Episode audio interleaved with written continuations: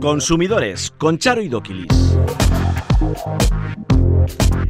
Hola, ¿qué tal están? Sean bienvenidos un día más a Consumidores.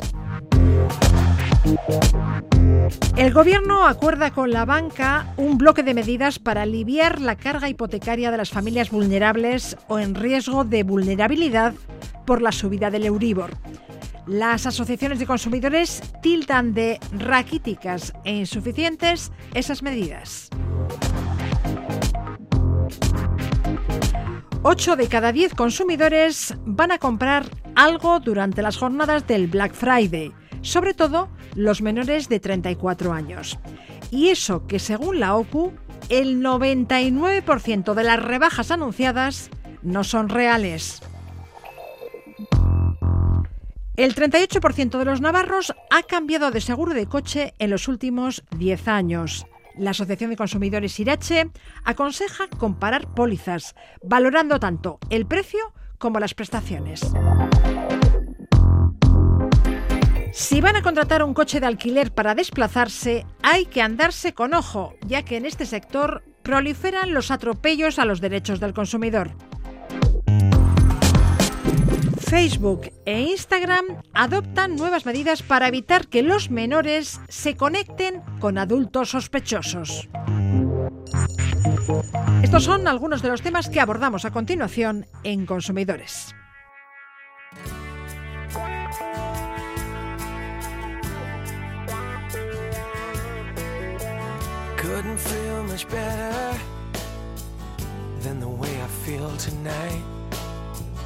Feel like I could live forever. Feel like I could fly. It's when I thought I got it wrong. Yeah, you somehow make things right. That's the way you make me feel. It's better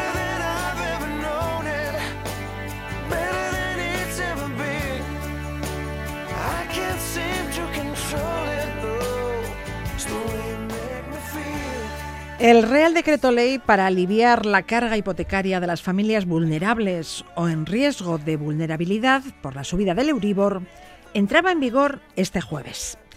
Este paquete de medidas es fruto de la negociación entre el Gobierno, las patronales bancarias y el Banco de España.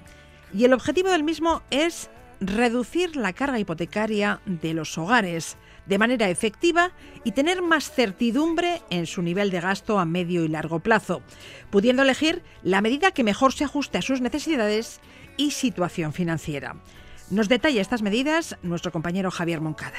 Si el suyo es un hogar con unos ingresos de hasta 25.200 euros, la hipoteca se lleva el 50% de esos ingresos y además la cuota ha subido un 50%, pueden reestructurar el préstamo durante cinco años en los que solo se pagan intereses y hay dos años para optar a la dación en pago. Se entrega la vivienda y la deuda queda saldada. Si viven en un hogar con 25.200 euros de ingresos, la hipoteca se lleva la mitad, pero las cuotas no les han subido tanto, se les permite bajar los intereses durante dos años y alargar hasta siete años más el préstamo. Tercera y última opción que contempla el plan, los hogares de hasta 29.400 euros de ingresos a los que se les va el 30% en la hipoteca y las cuotas les han subido un 20%. Este último grupo tiene la opción de congelar durante un año la cuota. Asimismo, con el objetivo de incentivar las hipotecas a tipo fijo, se ha aprobado también la eliminación total de las comisiones para facilitar el cambio de tipo variable a tipo fijo durante el año 2023. Y para préstamos a tipo variable se eliminan también las comisiones por amortización anticipada durante el año que viene. Estas medidas serán de adhesión voluntaria por parte de las entidades financieras que estarán obligadas a cumplirlas una vez suscritas. Y se ha establecido el plazo de un mes para que los bancos se sumen a ellas. El objetivo es que estén vigentes a partir del 1 de enero de 2023. Para ICA CUP, las medidas para paliar la subida de tipos son insuficientes. Facua las considera raquíticas y Adicae les otorga un suficiente alto con interrogantes. ¿Qué opinará la OCU? Que Pablo Izaga, asesor jurídico de la Organización de Consumidores y Usuarios en Euskadi. ¿Qué tal? Hola, Charo. ¿Qué opinión os merece este paquete de medidas tendentes a aliviar la carga de los hipotecados? Pues nos dejan un poco ni frío ni caliente. Quiero decir, compartimos un poco lo de otras asociaciones, que esto lógicamente se podría haber, no, no debería haberse limitado a un grupo, unos grupos concretos, sino que debería ser mucho más, más amplio, que se ha quedado casi más en una cuestión de, de titular, eh, bueno, de, o de imagen política que realmente a cuánta gente va, va a afectar. Básicamente calculan eh, pues que puede afectar a un millón de, de hogares. Ya, porque este acuerdo deja fuera a las rentas medias.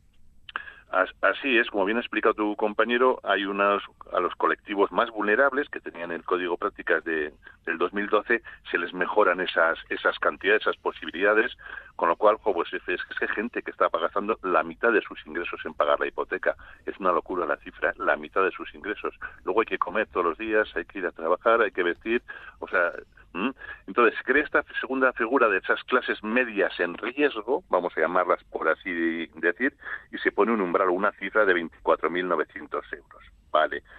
Eh, nosotros pensamos, ¿y por qué 24.900? Pues inicialmente el INE da, la, da una cifra de 30.500 para lo que se puede considerar unos ingresos medios, pero básicamente, ¿qué pasa? Que los que ganan 31.000 no sufren el Uribe, los que ganan 32.000 no sufren también las subidas de las hipotecas. Entonces pensamos que básicamente, y es que el concepto es que básicamente no nos van a perdonar deuda, ¿eh? Lo único que van a hacer es alargarla. Ya, y alargar el plazo de la hipoteca supone rebajar el importe de la cuota mensual. Sí, pagas menos a final de mes, pero pagas durante mucho más tiempo. Exactamente. Y acabas pagando más intereses o algunos que dicen, vale, tengo una carencia, y dices, vale, pero esta carencia, por ejemplo, de un año, vale, pero lo que no he pagado en este año, si me quedan otros nueve de préstamo, esa cantidad me la van a meter en esos nueve, con lo cual me va a subir la cuota.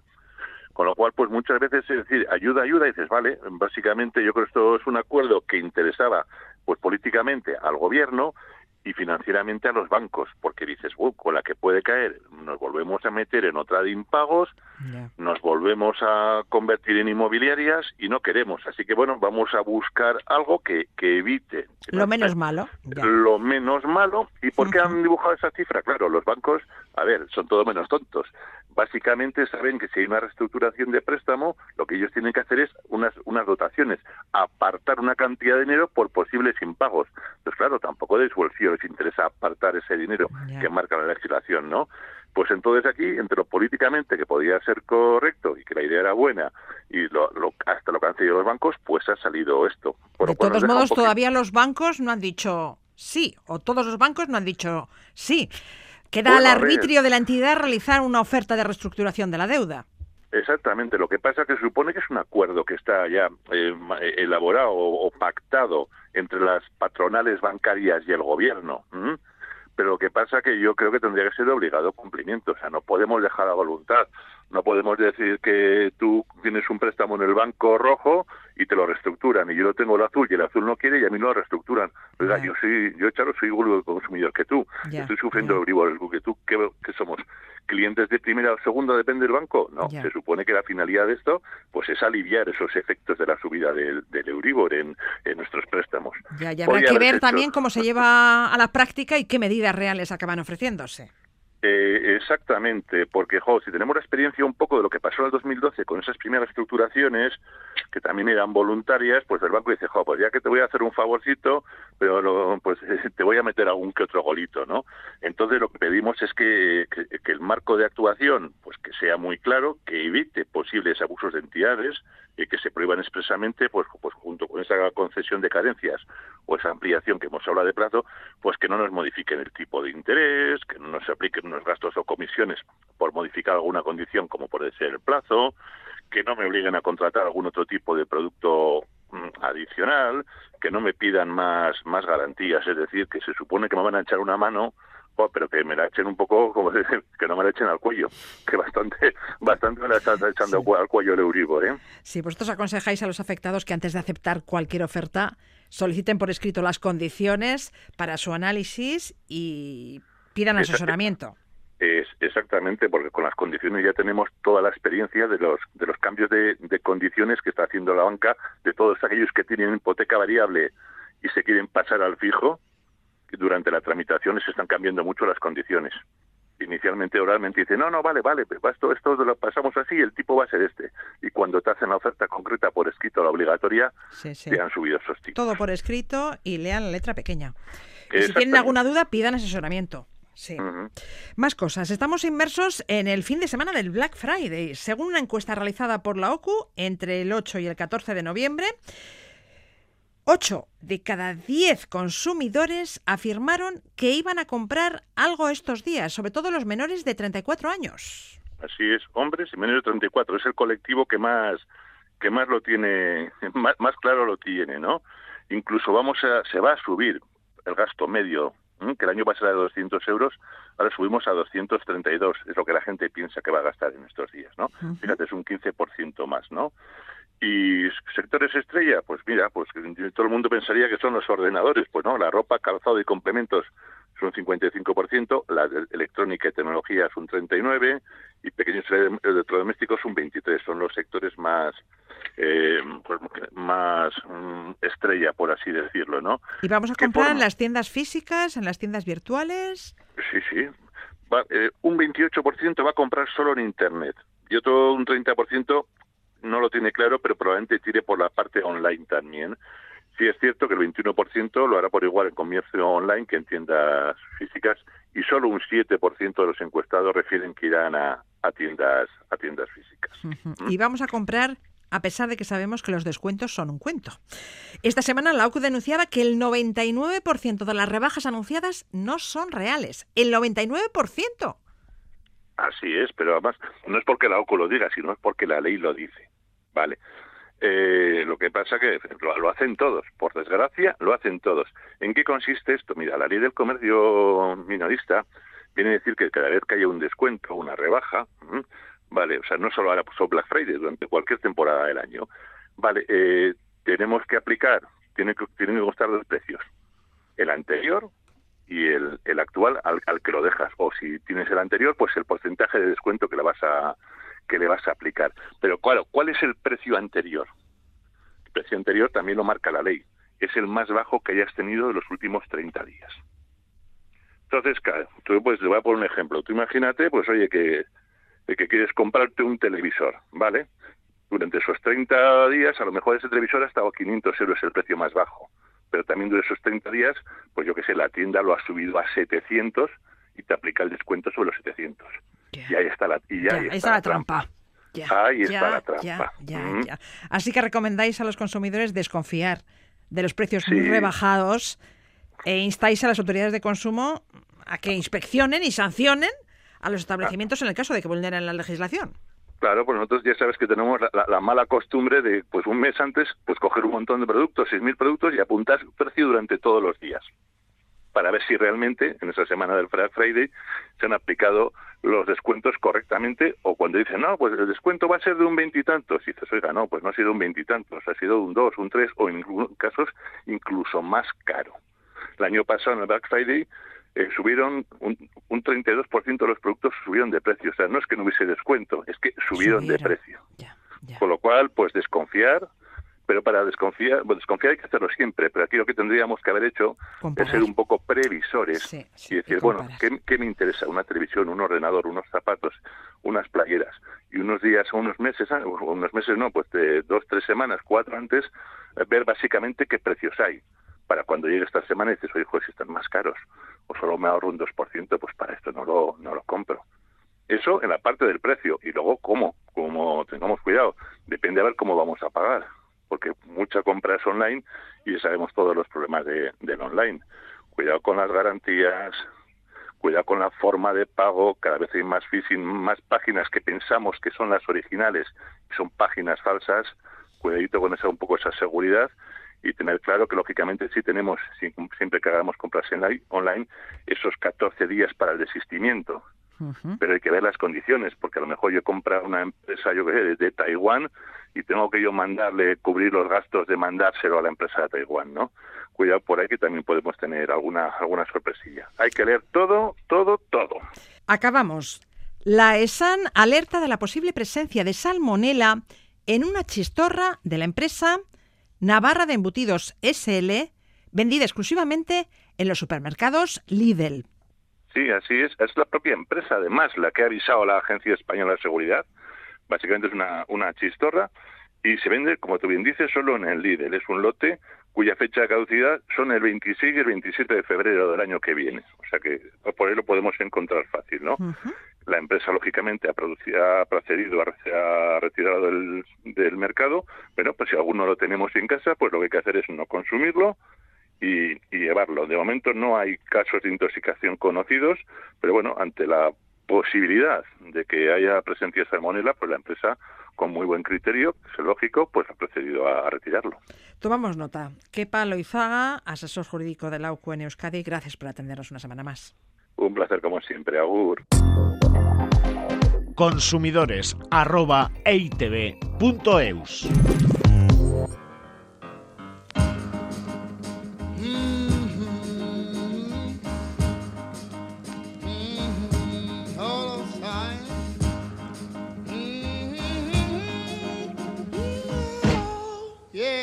Listen. North Heaven, West Jamaica, sure is a mountain shining down the river. All my friends there, holding on those reeds,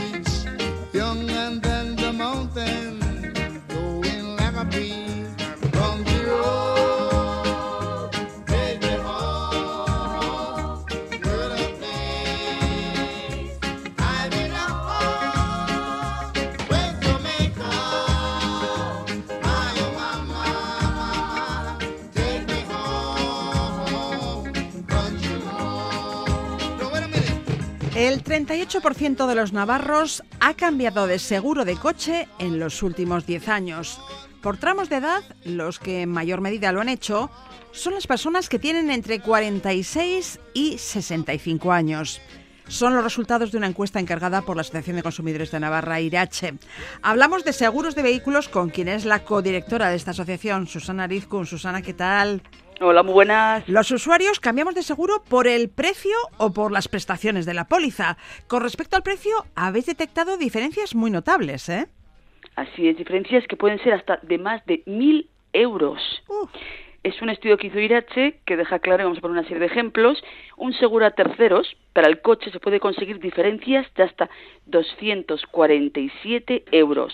El más barato, 158, y el más caro, 395. Casi Pero si lo que 250 contratamos euros. es una póliza a todo riesgo, Sí, sí. aquí la diferencia todavía es mucho mayor. Supera los 1.155 euros. El más barato, 491, y el más caro, 1.646 euros. ya, eso sí, el precio por sí solo no es criterio suficiente para cambiar de seguro. Habrá que valorar la cobertura de esas pólizas. No, claro, no es lo mismo el que tenga una póliza que cubre rotura y robo que el que no lo cubre, o el que tiene también cobertura de en el extranjero que el que no lo tiene, que el que incluye daños en la carrocería y otros no lo excluyen, o sea que lógicamente hay que valorar el precio, pero también las prestaciones que tiene. Y aquí el problema que viene es que uno de cada cuatro personas, el 26%, no conoce la cobertura que ofrece su seguro. Entonces, señores, yo entiendo que es a veces complicado. Totalmente de acuerdo. Nos dan un montón de hojas que dices, incluye, excluye, incluye, excluye. Pero ¿cuántas veces le digo yo al ciudadano? ¿Y usted ha mirado el libro que va detrás? ¿Qué libro? Hay un librito pequeño que pone inclusiones y exclusiones. Pues esa es la que también hay que mirar, porque aparte de que te ponga te incluye, luego te pone lo que te excluye. Entonces hay veces que te excluyen cosas que tú tienes un desconocimiento total y crees que te están cubriendo. Y el día de mañana cuando tienes un siniestro es cuando te enteras que llevo años pagando ese seguro y realmente para lo que yo quiero no me cubre.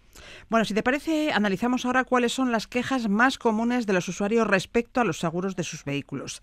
El seguro nos sube la prima sin más ni más. Ha habido casos en que el importe se ha encarecido de un año a otro 200 euros. Justifican esa subida ampliando las coberturas de la póliza, pero si tú no has pedido que se amplíe esa cobertura, Así es. Vamos a ver, ¿a ti te han notificado esa posible subida de precio? ¿Esa posible modificación? Es lo primero que nosotros preguntamos al usuario. No, ¿A usted le han mandado alguna carta certificada comunicándole que le iban a modificar esa póliza? No. Pues entonces no tiene usted obligación de pagar esa subida.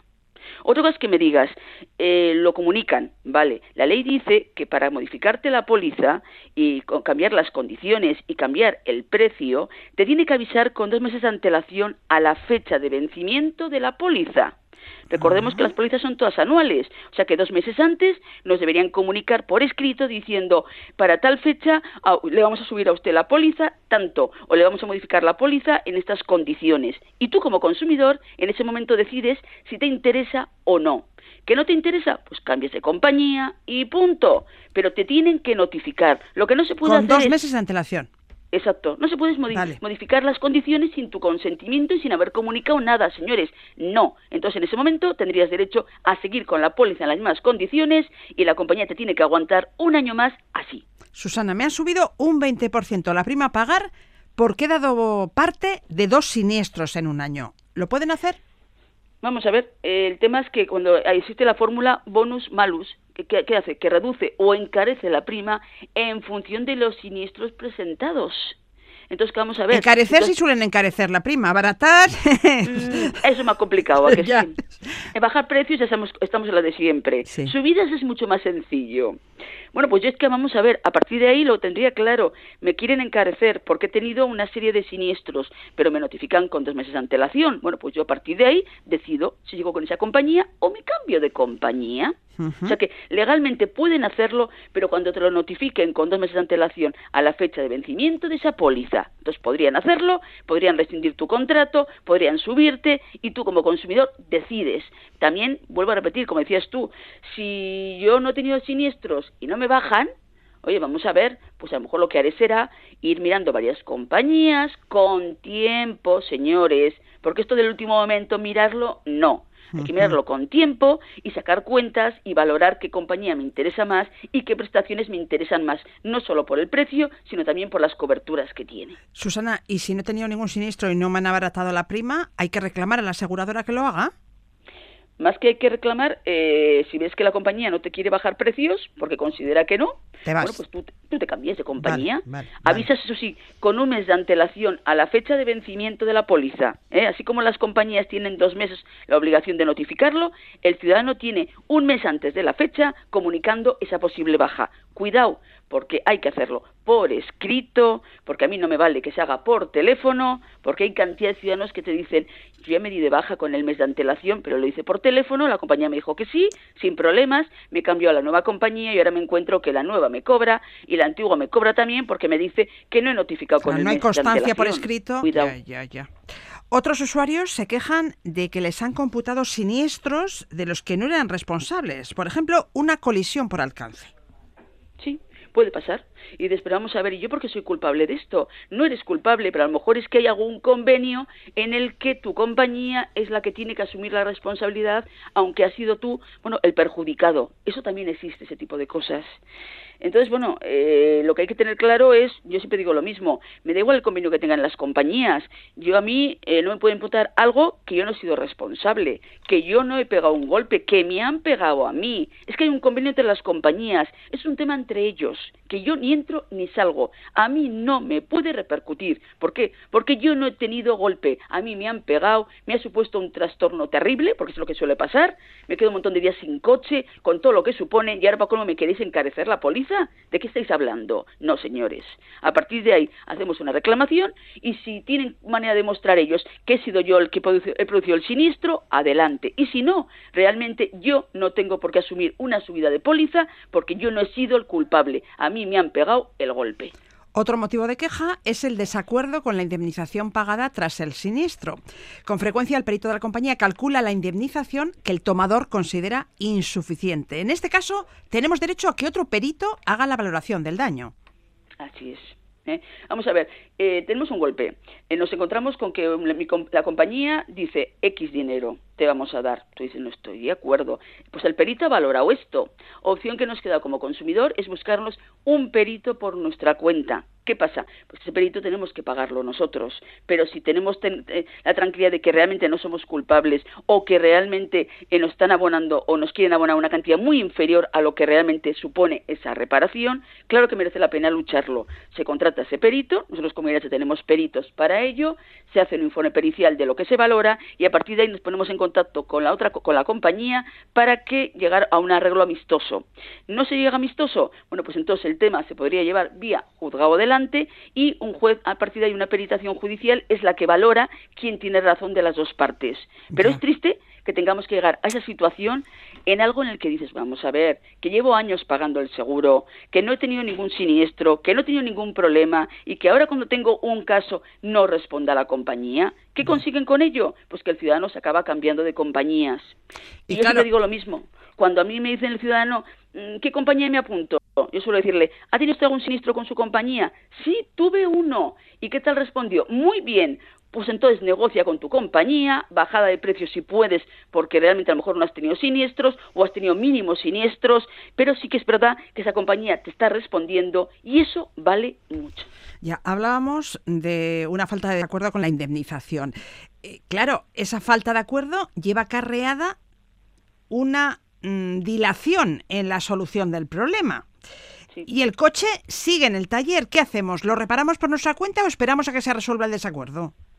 Pues eh, dependerá un poco del caso y la prisa que tengamos. Yo vamos a ver, si no tienes prisa, prefiero dejarlo estar hasta que llegue el momento de la solución.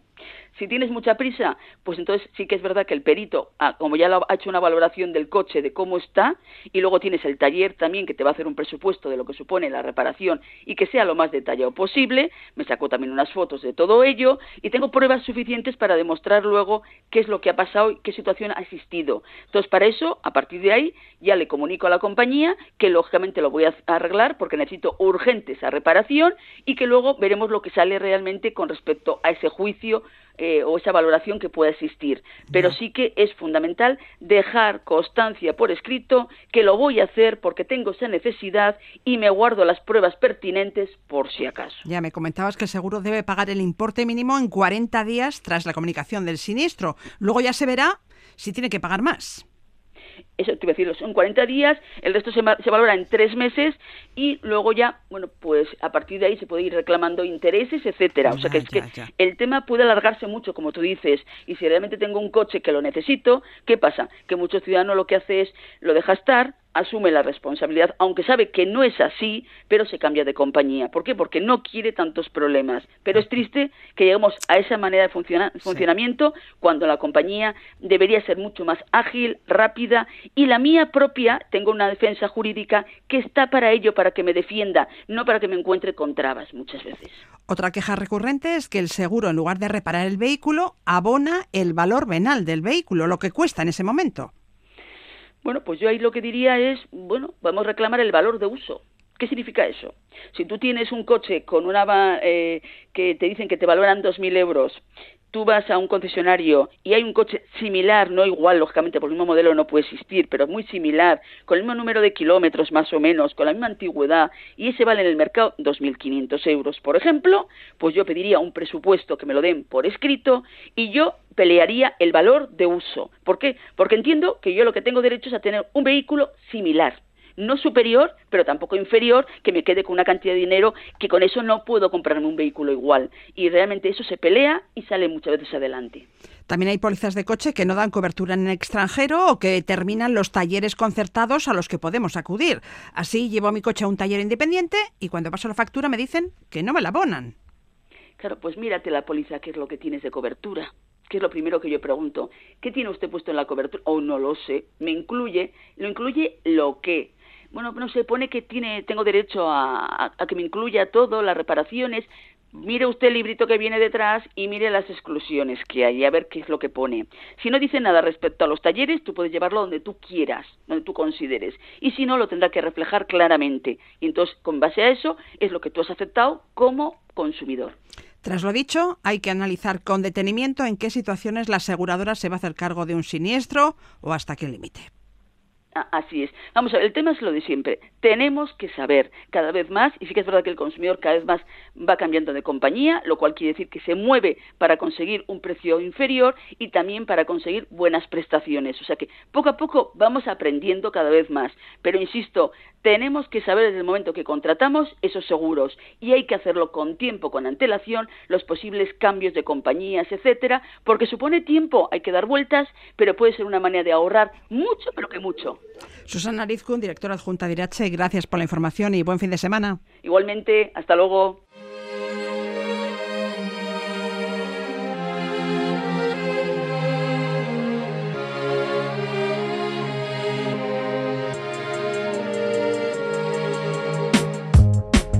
Every time I open my mouth, I have regrets in my mind. Every time, and no one seems to figure me out.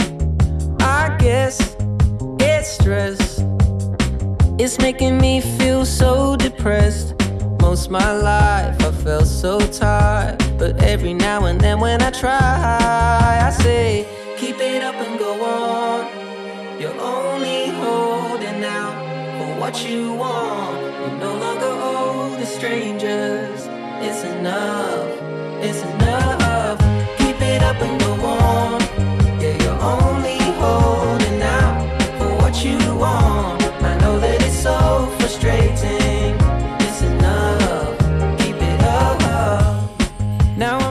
Y hablamos ahora del alquiler de vehículos. Es una opción relativamente barata para desplazarse y nos ofrece libertad de movimientos.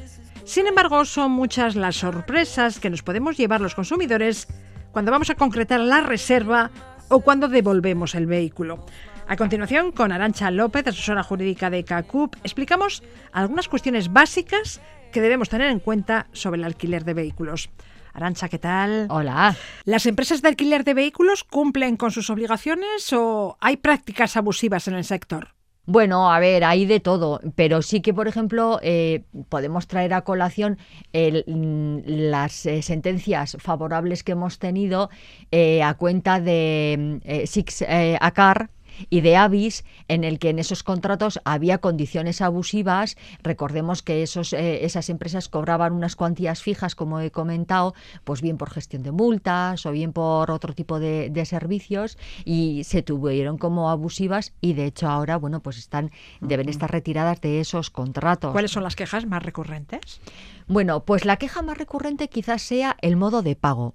¿Por qué? Porque hay empresas que aunque podamos pagar con tarjeta de débito, eh, casi todas ellas nos piden una tarjeta de crédito para, en el supuesto caso de que a posteriori haya cualquier tipo de problema, poder cargarnos esos conceptos adicionales. Entonces, eso es muy recurrente porque hay mucha gente que nos dice, bueno, es que yo les quiero dejar mi tarjeta de débito. Bueno, pues igual el pago sí lo puedes realizar con tarjeta de débito, pero para, para proceder al, al, al contrato, eh, desde luego te piden una de crédito sí o sí. Y luego, bueno, también solemos tener eh, alguna, alguna queja, por ejemplo, en cuanto a estos cargos que decimos que son adicionales, eh, que vienen recogidos y cuantificados y que al final, bueno, pues eh, hay mucha gente que, bueno, pues, pues traga con ellos y, y lo deja estar, pero hay otra mucha gente que evidentemente lo reclama y como en algunos casos, bueno, eh, conseguimos que se, que se, que se devuelvan, sí. Bueno, voy a alquilar un coche. ¿Qué aspectos debo tener en cuenta antes de hacerlo? Bueno, una vez que hemos visto que el contrato nos convence y que, bueno, hay que tener en cuenta, por ejemplo, si yo eh, ese vehículo lo voy a utilizar en el extranjero, si por utilizarlo en el extranjero voy a tener algún cargo adicional más, si tengo límite de kilómetros, pues porque igual soy una persona que me gusta hacer mucho recorrido y resulta de que tengo un límite de recorrido de 100 kilómetros y yo voy a hacer mm, 300. Ojo, porque me van a pagar un palo por ese exceroso que me van a espabilar. Y de ahí un poco lo del tema de la tarjeta de crédito. Bueno, cuando ya me entregan el vehículo, yo lo que tengo que tener en cuenta es que me lo entreguen en un sitio que tenga buena visibilidad. Si tienen, si ese vehículo tiene eh, algún toque, algún problema, algún rayón, algo de algo que quede ya recogido en el contrato.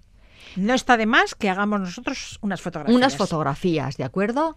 Si por casualidad cuando vamos a recoger el vehículo nosotros hemos contratado un vehículo de unas determinadas características y ese, ese vehículo no nos lo van a entregar, por ejemplo, yo contrato un Renault, un Opel Corsita y de repente el Opel Corsita no existe y me van a entregar uno más pequeño y de peores condiciones. No, porque yo he pagado por un Opel Corsa o, o por un vehículo de más categoría. Me tienen que entregar uno igual o de mejores condiciones al que yo tenía.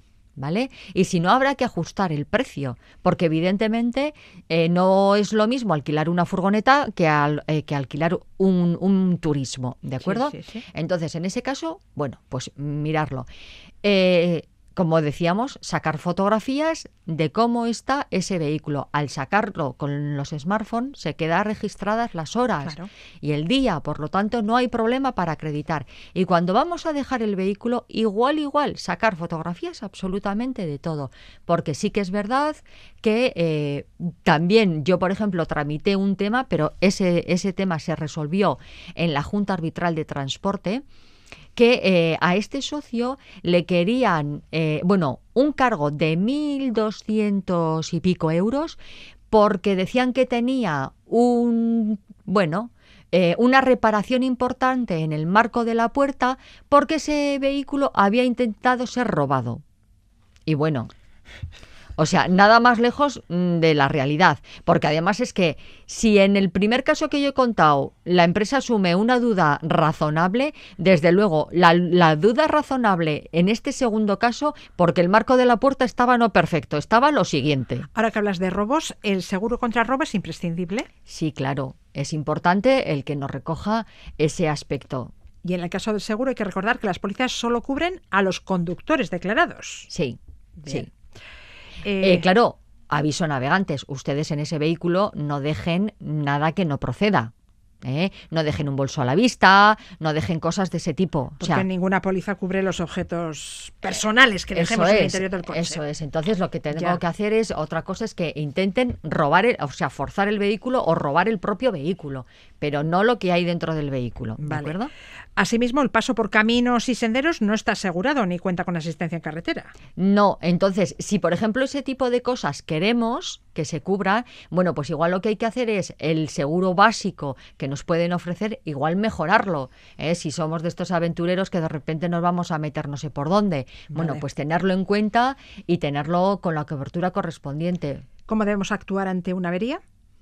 Bueno, yo lo que haría sería llamar eh, al seguro que nos dice la, la empresa o a la propia empresa que nos ha alquilado. De ninguna de las maneras eh, proceder y llevarlo por nuestra cuenta a cualquier taller ni nada. O sea, vamos a seguir lo que se indica dentro de, la, de nuestras obligaciones. Y yo realmente lo primero que haría sería llamar a la empresa que me ha alquilado el vehículo y si no, bueno, pues a utilizar la póliza de seguros por si hay que trasladar Vale. el vehículo a algún sitio. Y una última duda, ¿te pueden cobrar más por entregar el vehículo en otro lugar y fuera del horario de oficina? Puede ser, efectivamente, puede ser que dentro de las condiciones nos establezcan que si yo, por ejemplo, lo recojo en un aeropuerto y en vez de dejarlo en el aeropuerto lo voy a dejar en, en una aparcado no sé dónde, eh, sí, me pueden cobrar un plus por esa cuestión. Por eso hay que leerse muy bien las condiciones contractuales, ver que estoy contratando porque el dejar la numeración de la tarjeta de crédito tiene este peligro. ¿Eh? Incluso con esas fotos que hemos comentado, estamos, bueno, estamos recopilando información de cómo dejo el vehículo y de dónde dejo el vehículo. No sea que también, imagínense ustedes que yo lo dejo en Palma de Mallorca, me vengo a Vitoria y de repente, eh, 15 días después, veo que en mi tarjeta hay una cantidad y la información que me dicen es que usted en vez de dejarlo en este punto, lo ha dejado en este otro. Bueno, pues si yo tengo las fotografías que acreditan dónde he dejado yo el vehículo, no tengo ningún problema para reclamarlo y no pagarlo y, y porque tengo la prueba que lo acredita. Son consejos que deberemos tener en cuenta si alquilamos un vehículo a Arancha López, asesora jurídica de CACUP. Mil gracias. A vosotros, Agur.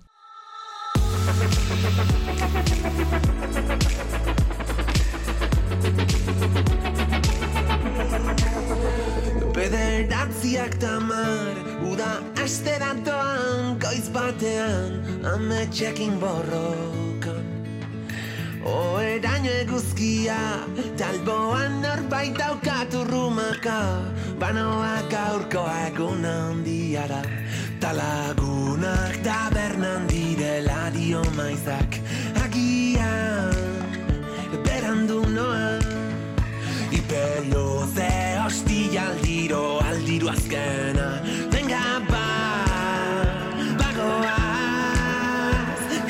Geldika gara Hace unos días, Meta, la empresa propietaria de Instagram y Facebook, anunciaba una nueva batería de medidas para proteger a los usuarios más jóvenes de contenidos abusivos o perjudiciales. Iruri Kenner, una buena noticia, ¿no?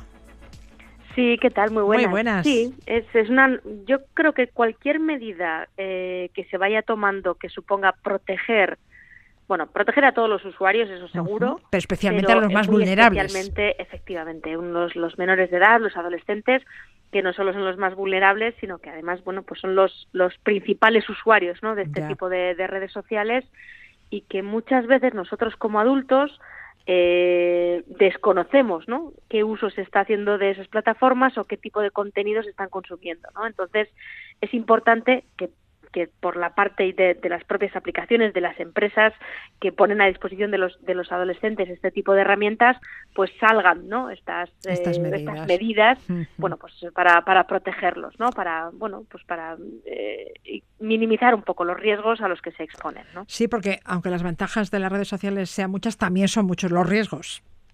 Sí, sí, eso es. Y yo diría que es uno de, lo- de los puntos negros ¿no? que tenemos de estas plataformas. Para los adolescentes son, bueno, pues una vía de escape. Están siempre socializando, ¿no? A través de estas, eh, de estas herramientas. Eh, para ellos no, no es eh, eh, un, un extra de su día a día, sino que para muchos es forma parte, ¿no? Intrínseca de ya, ya de, su, de su vida. Eh, entonces es importante, ¿no? Que, que efectivamente estos riesgos están ahí presentes y muchas veces los menores no son conscientes de que, de que existen. ¿no? Vamos con esas medidas. Se va a limitar la posibilidad de contacto o interacción entre cuentas de adultos con cuentas de menores.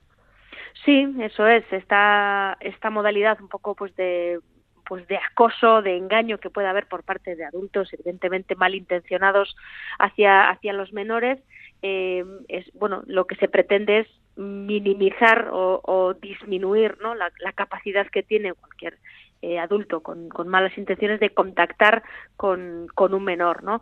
Eh, ha- ha- hace unos meses en estas eh, dos redes sociales, tanto en Facebook como en Instagram, internamente eh, crearon la categoría de adulto potencialmente sospechoso. ¿no? Adulto potencialmente sospechoso.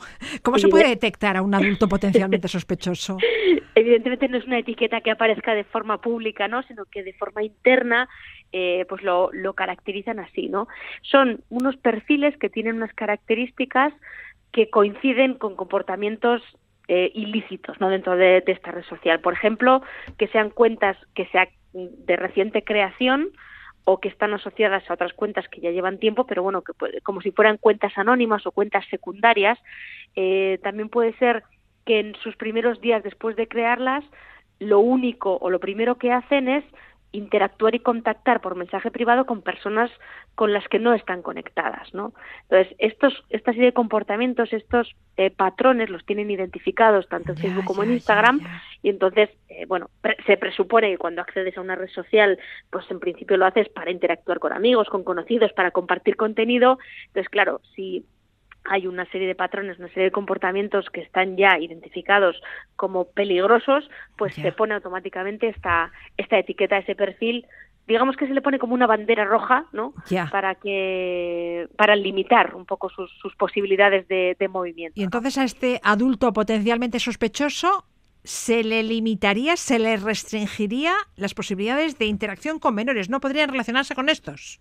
Esto, es- eso es, no podría relacionarse, no podría, bueno, pues hacer eh, comentarios, no podría enviar mensajes privados, eh, incluso a estas personas, ya sabes que muchas veces en las redes sociales te dicen, eh, quizá te interese seguir también a no sé quién, ¿no? O quizá este sea amigo tuyo. No se les van a recomendar cuentas de menores, no les van a aparecer en su de forma eh, eh, activa, no, Sí, eh, sí, automática, sí. no les van a aparecer cuentas de menores, ¿no? De esta forma, bueno, pues se se dificulta, digamos, el acceso de estos adultos, bueno, potencialmente sospechosos a sí. cuentas de, de, de menores o de personas pues más más vulnerables, ¿no? A ser víctima de pues de pues determinados eh, contactos o acoso, etcétera, ¿no? ¿Y el menor, Iruri, puede contactar con una cuenta marcada como sospechosa? Pues tampoco. O sea, la limitación es en, ambos sentidos, ¿no? Eh, los menores no podrán ver a estas personas, ni estos adultos podrán ver a, eh, a los menores, ¿no? Eh, entonces, bueno, pues hay, como digo, pues además de estos comportamientos, pues hay otras cosas, como por ejemplo, si eh, un, un menor, alguien identificado como menor, bloquea o denuncia una cuenta, también automáticamente se le va a poner esta banderita y, y, como digo, esta, esta relación en ambos sentidos pues se va a dificultar o se va a limitar muchísimo, ¿no? Yo creo que esto va a ser un barrido muy importante, eh, bueno, para este tipo de, de- de contactos, bueno, pues que, como digo, pues muchas veces están, eh, son malintencionados, ¿no? Y es muy importante que, que protejamos a nuestros menores. Bien, a partir de ahora también los usuarios menores de 18 años contarán con una configuración más segura por defecto al crearse una cuenta en Facebook. Sí, eso es. Eh, hasta ahora, bueno, pues eh, por defecto, eh, bueno, pues es al final es un poco por, por lo que le interesa a la, a la red social, eh, bueno, pues que sea todo todo público, ¿no? Que te aparezcan un montón de, de amigos, un montón de contactos, que puedas interactuar con un montón de gente. Y ahora, por defecto, para los, depende un poco del país, ¿eh? 16 años, 18 años, bueno, pues eh, lo que significa mi- menoría, de, que ser menor de edad, eh, en una en una red social bueno pues pues cambia un poco están esos dos tramos. Si son menores de edad 16 o 18 años en función del país eh, por defecto van a ser cuentas eh, mm, van a tener una configuración lo más restrictiva posible eh, normalmente tú cuando tienes un cuando cre- creas una cuenta en una red social de este tipo eh, puedes poner que sea un perfil público o sea privado no entonces por poner un ejemplo por defecto, si eres menor, ya va a ser un perfil privado. Eh, ya va a estar configurado para que solo tus contactos puedan enviarte mensajes. Va a estar configurado para que todas tus fotografías sean siempre privadas. ¿no?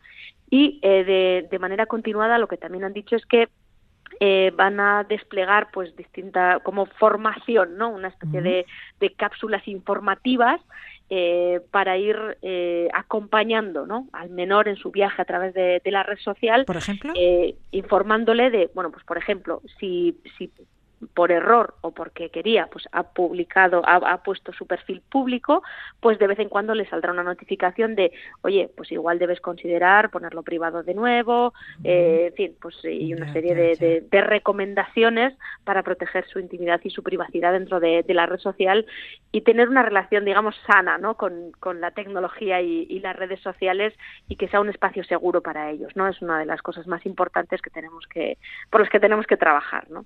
pasito a pasito para seguir creando entornos 100% seguros para los menores. Y otro riesgo asociado a las nuevas tecnologías es la adicción a ellas. En alguna ocasión nos has contado que diariamente miramos cerca de 150 veces la pantalla del móvil. Eso es, imagínate, 150 veces. Fíjate la, eh, la de veces que sacamos el móvil del bolso, del bolsillo, para nada, ¿no? Es simplemente para echar un vistazo, ver si alguien nos ha escrito, si tenemos alguna notificación de alguna aplicación, de alguna red social.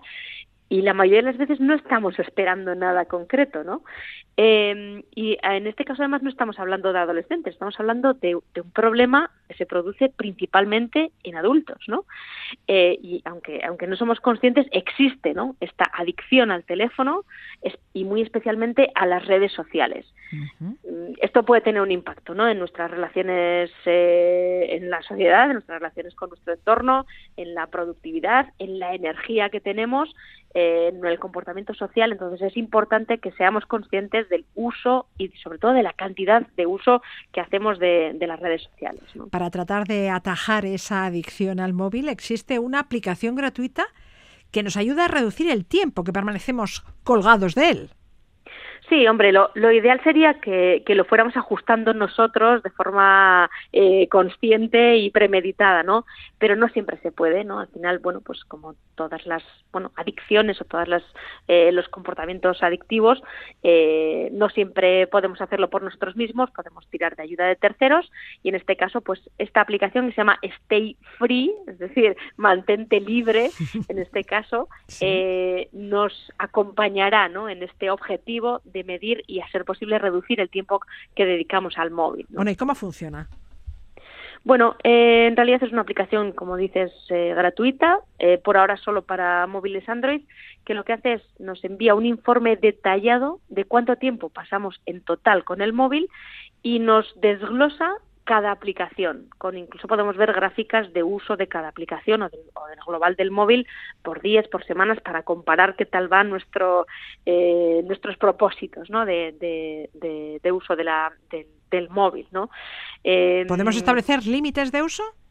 Claro, eh, no solo verlo, sino que podemos nosotros marcar, oye, mira, eh, cuando haya pasado X minutos, pues por ejemplo viendo Facebook, me, me puedes avisar y podemos decirle ese aviso que es solo un aviso y tú sabrás lo que haces, o te bloqueo directamente la aplicación para que no puedas volver a entrar en lo que queda de día, ¿no?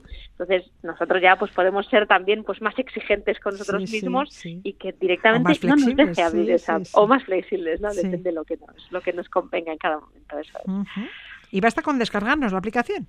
Sí, sí, nos descargamos la aplicación, como digo, es totalmente gratuita y puede ser un complemento, esto es importante saber, ¿no? Que hay eh, la mayoría de los eh, dispositivos móviles hoy en día ya traen por defecto este tipo de, de estadísticas, es interesante verlo, pero al final, pues una aplicación de, de este tipo nos da una información, pues igual nos lo enseña más bonito, ¿no? Con gráficas, etcétera, y además tiene este otro extra, ¿no? Que, que, que, puede avisarnos cuando sobrepasamos pues un, un límite en determinada aplicación o incluso, a mí esto me parece lo más divertido, que es que no nos deje volver a entrar en esa aplicación en lo que queda de día.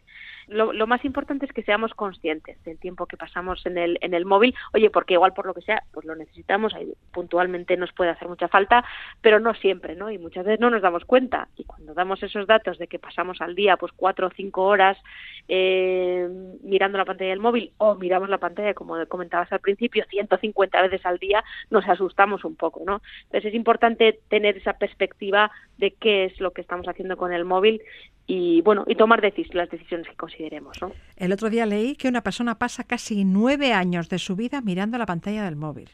Uf, me lo creo. Eh, Yo casi prefiero no echar cuentas, pero... Claro, si pasamos cuatro o cinco horas al día usando el smartphone, pues claro que Sí, salen sí. las cuentas. Sí, sí, Ay, sí, ay, sí, ay. dan, sí, dan, sí. Bueno. Es importante, ¿no? Este, este tipo de datos para, yo creo que nos asustan, ¿no? Nos asustan cuando, cuando lo vemos así más, más en global. Es una, es una barbaridad el tiempo que, que le dedicamos al móvil. Es que ricasco, Suri, agur, agur.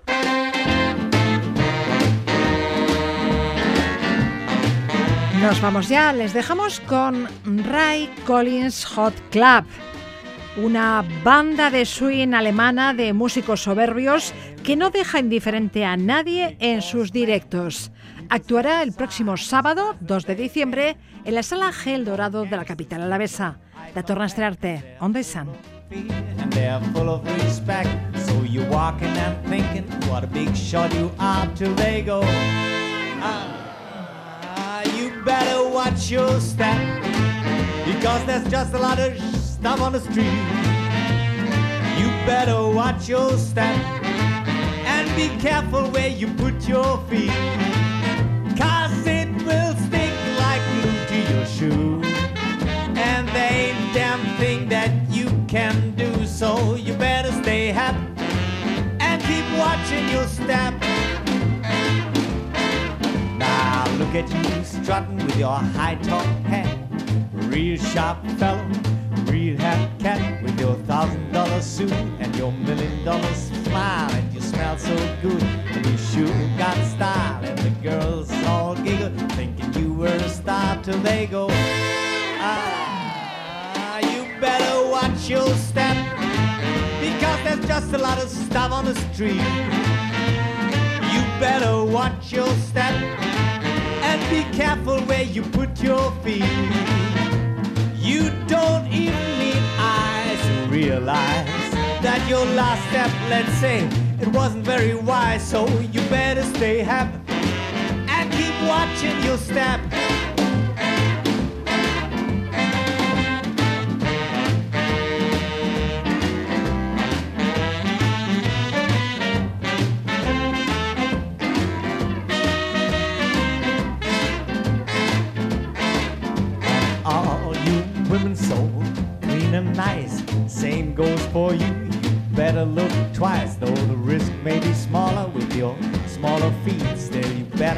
Careful walking down the street.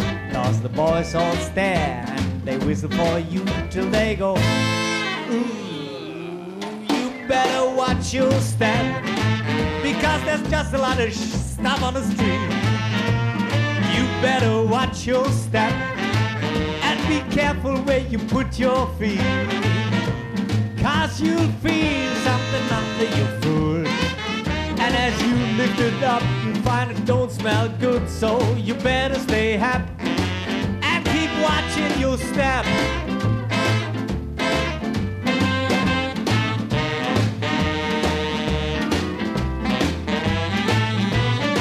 So you better stay happy and keep watching your step.